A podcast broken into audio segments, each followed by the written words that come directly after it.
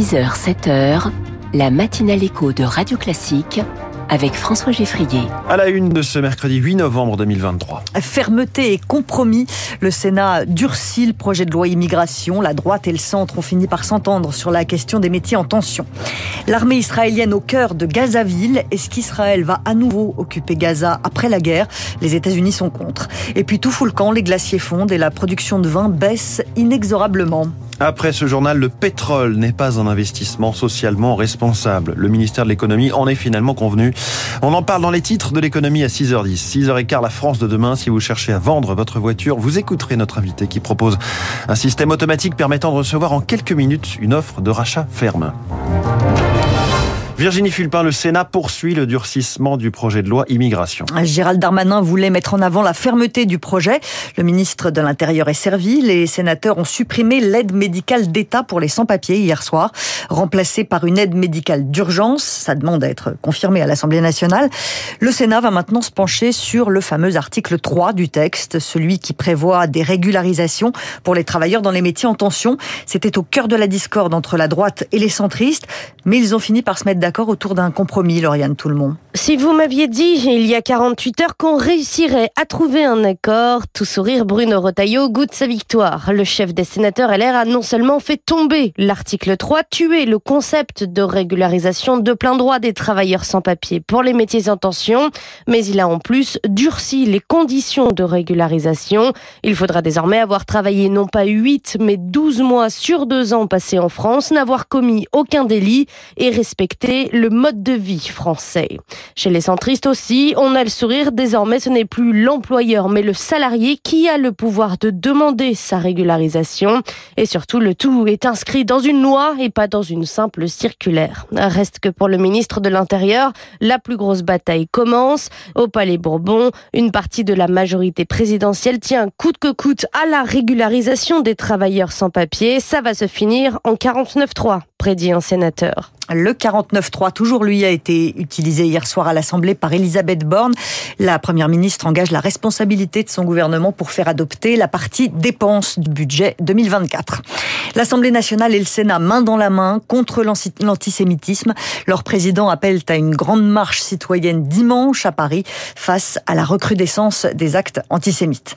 Ces actes antisémites, ils se multiplient depuis le début de la guerre entre Israël et le Hamas au Proche-Orient. L'armée israélienne affirme qu'elle se trouve maintenant au cœur de Gazaville. Qu'est-ce que ça veut dire exactement? Est-ce qu'Israël est sur le point de prendre le contrôle de la bande de Gaza? Jérôme Pellistrandi est le rédacteur en chef de la revue Défense nationale. Pour lui, c'est un peu plus compliqué que ça. Saal est arrivé au cœur de Gaza City. Ça ne veut pas dire pour autant que Saal contrôle la totalité de Gaza City.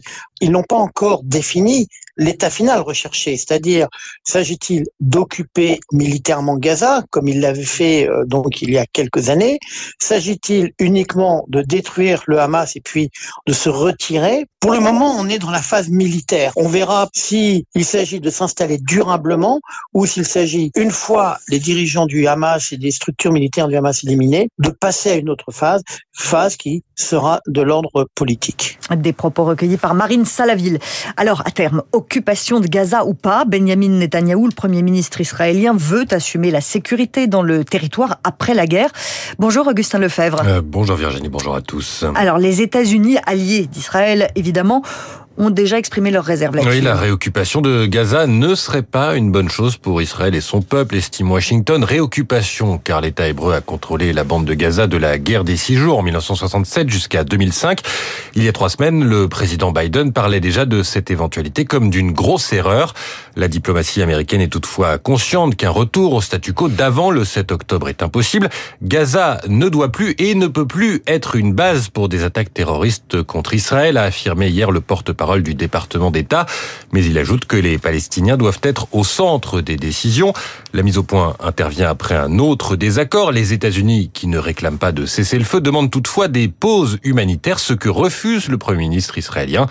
Pas de quoi entamer le soutien américain au pays. Armement, financement, notre engagement ne faillira pas, a redit lundi Joe Biden à Benjamin Netanyahu. Merci Augustin Lefebvre. Le haut commissaire de l'ONU aux droits de l'homme arrive lui aujourd'hui à Rafah, le point de passage entre Gaza et l'Égypte, l'endroit où la France a pu évacuer une centaine de ses ressortissants. Radio Classique 6h05, 500 personnes vont être recrutées au SAMU social. C'est un tiers des effectifs actuels. L'objectif est de désengorger le 115. Forcément, c'est une bonne nouvelle pour les associations, mais la présidente de la Fédération nationale du SAMU social appelle ça un premier pas. Pour Maud Bigot, il faut aller plus loin. Ce qui manque, ce sont des logements et des places en hébergement d'urgence. Aujourd'hui, le, dispositif d'hébergement, il est complètement saturé. On attend un niveau de saturation qui a jamais été atteint. Pour vous donner un exemple, à Caen, il faut présenter un certificat médical qui euh, signifie qu'il y a un risque vital avéré. On ne voit pas comment ça va être possible de passer l'hiver euh, dans ces conditions-là.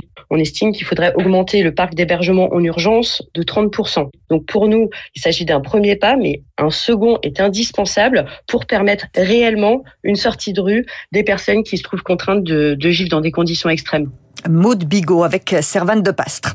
À la France insoumise, il vaut mieux ne pas commettre de crimes de lèse-majesté. Raquel Garrido a critiqué Jean-Luc Mélenchon. Elle est sanctionnée pendant quatre mois. Elle ne pourra plus être oratrice de son groupe dans les travaux parlementaires. Une sanction critiquée par plusieurs figures des insoumis. Les politiques se bousculent dans les tribunaux. François Bayrou conteste tout détournement de fonds publics européens au bénéfice du Modem. Son parti est soupçonné d'avoir utilisé des fonds européens pour rémunérer des assistants parlementaires qui travaillait en fait pour le parti.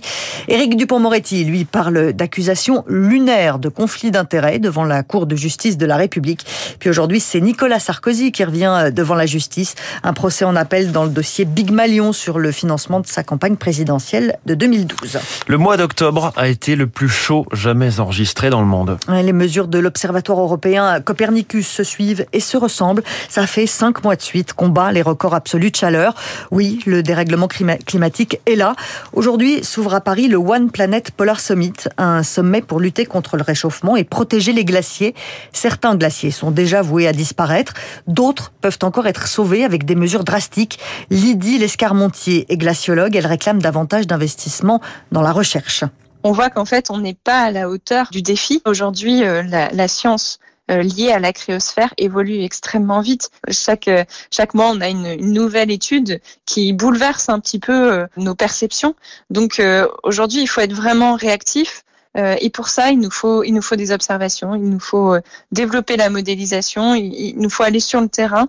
Et, et ça, on peut pas le faire sans budget. C'est très important que, que cette recherche en France, qui est en plus une recherche de pointe, ait le, le budget qui soit à la hauteur des enjeux et de, et de ses prétentions. Lydie Lescarmontier avec Nina Droff. Le climat et ses douloureuses conséquences. La production de vin devrait baisser de 7% cette année. D'après l'Organisation internationale du vin, ce serait son plus bas niveau depuis 1961. Jean-Marie Cardeba est un spécialiste de l'économie du vin. Est-ce que la baisse de la production est une tendance de fond? La production de vin a augmenté de 1995 à 2015 environ. Depuis, elle a tendance à baisser et ça devrait se poursuivre à l'avenir pour deux raisons en fait. Raison climatique d'une part, avec euh, des aléas climatiques et des événements extrêmes de plus en plus lourds pour les viticulteurs et ceux dans l'hémisphère nord comme dans l'hémisphère sud. Et puis, il y a aussi un déclin général de la demande de vin aujourd'hui et notamment de la demande de vin en provenance de Chine qui fait que les opérateurs ont plutôt tendance à réfléchir aujourd'hui en termes de baisse baisse de la production, arrachage des vignes, baisse des rendements pour en fait accompagner, ajuster l'offre euh, à la demande. Jean-Marie Cardeba avec Éric Mauban, un verre de vin pour fêter ça. Jean-Baptiste Andrea, lauréat du prix Goncourt pour son roman Veiller sur elle. Alors que le Paris Saint-Germain, lui, n'a rien à fêter. Les Parisiens se sont inclinés 2 buts à 1 en Italie face au Milan AC en Ligue des Champions. Merci Virginie Fulpar, c'était votre journal de 6 heures. Toute l'actualité économique dans un instant, puis la France de demain avant de retrouver Natacha Valla pour les classiques de On parle ce matin du Dow Jones et du CAC 40, les grands indices boursiers, à 6h20 sur Radio Classique.